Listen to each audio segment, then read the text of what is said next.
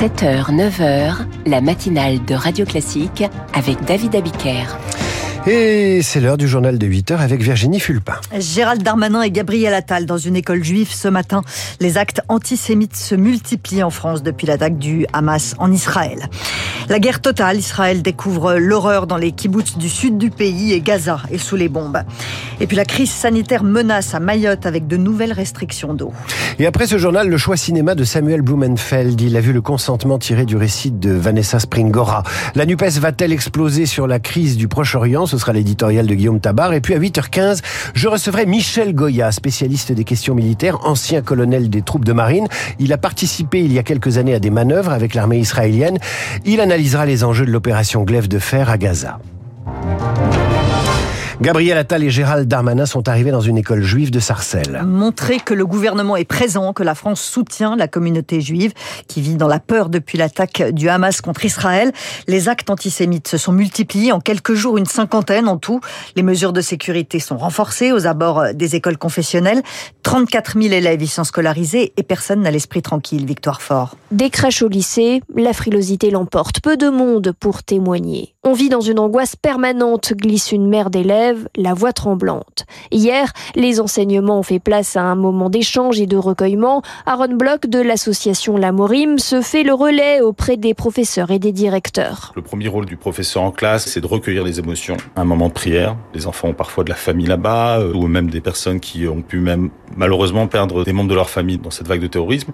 Tout ça, c'est évidemment des émotions à recueillir. Son association prépare un guide à disposition des écoles juives pour répondre aux nombreuses questions des élèves. Les élèves ont besoin de savoir ce qui s'est vraiment passé. Bien sûr, les questions sur euh, leur quotidien aujourd'hui. Est-ce qu'ils sont menacés par euh, des terroristes aussi ici en France? Est-ce qu'il y a une antenne du Hamas ici? Ce euh, sont des questions qu'on entend. Est-ce qu'Israël n'est plus le pays des Juifs, un endroit où on se sent en sécurité? Est-ce qu'on va devoir faire face à une nouvelle vague d'antisémitisme dans la rue? Est-ce que si je porte une kippa, je vais être embêté? Une école avec qui je discutais hier vont mettre en place même une cellule pour les parents. Les cellules psychologiques s'ouvrent dans les établissements avec l'espoir de retrouver un climat de sérénité et de tranquillité le plus vite possible. Huit Français sont morts dans les attaques terroristes du Hamas. Il y a des disparus aussi. Certains sont otages à Gaza. Israël parle d'une cinquantaine d'otages. Le Hamas en revendique 130. En tout cas, ces otages et les civils palestiniens sont sous les bombes à Gaza. 70 frappes de l'armée de l'air israélienne rien que cette nuit. L'objectif est d'asphyxier le Hamas avec un blocus total également. Mais les civils vivent un enfer, comme nous le raconte le réalisateur Yad Alastal. La situation vraiment, elle est très très dramatique. Il n'y a que 4 heures par jour d'électricité. Il n'y aura pas de connexion d'Internet, pas de l'eau, l'essence, le gaz. Gaz va être déconnecté aussi du monde entier. La majorité vraiment des bombardements sont sans avertissement. Ils bombardent des mosquées, des champs, des usines. Ils bombardent aussi des écoles et des universités. Il y a des cadavres qui sont sous le camp des maisons. Tout est légitime pour Israël pour génocider les Palestiniens. On ne sait pas vraiment qu'est-ce qu'il va nous arriver dans ces prochains heures. Des propos recueillis par Eric Kioch. Il y a déjà plus de 3000 morts dans cette guerre. Israël parle d'un nouveau bilan de 1200 morts de son côté dans les attaques du Hamas, avec des témoignages glaçants de survivantes qui boutent sous les terroristes ont semé la mort.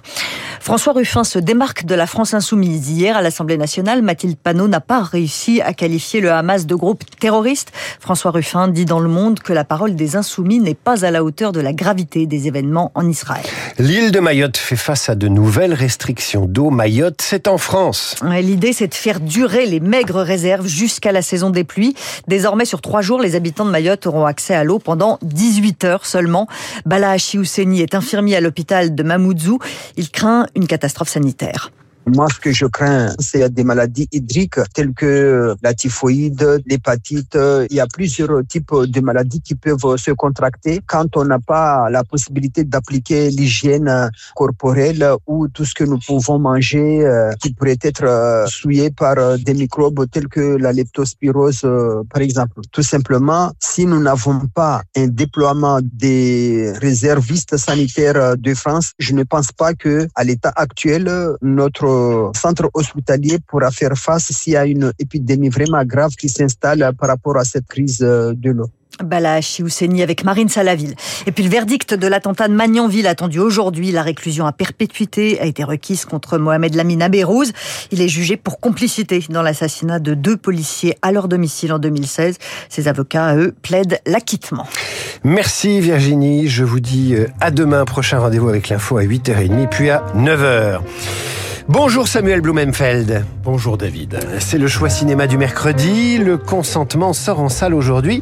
D'après un récit de Vanessa Springora, récit autobiographique qui raconte sa rencontre à l'âge de 14 ans avec Gabriel Matzneff, c'est devenu un film réalisé par Vanessa Philo avec dans la peau de Vanessa Springora Kim Michelin, dans celui de sa mère Laetitia Casta et enfin dans le rôle de Gabriel Matzneff, Jean-Paul Rouve. Et le moins qu'on puisse dire, Samuel, c'est que le consentement n'est pas le contentement du cinéphile que vous êtes.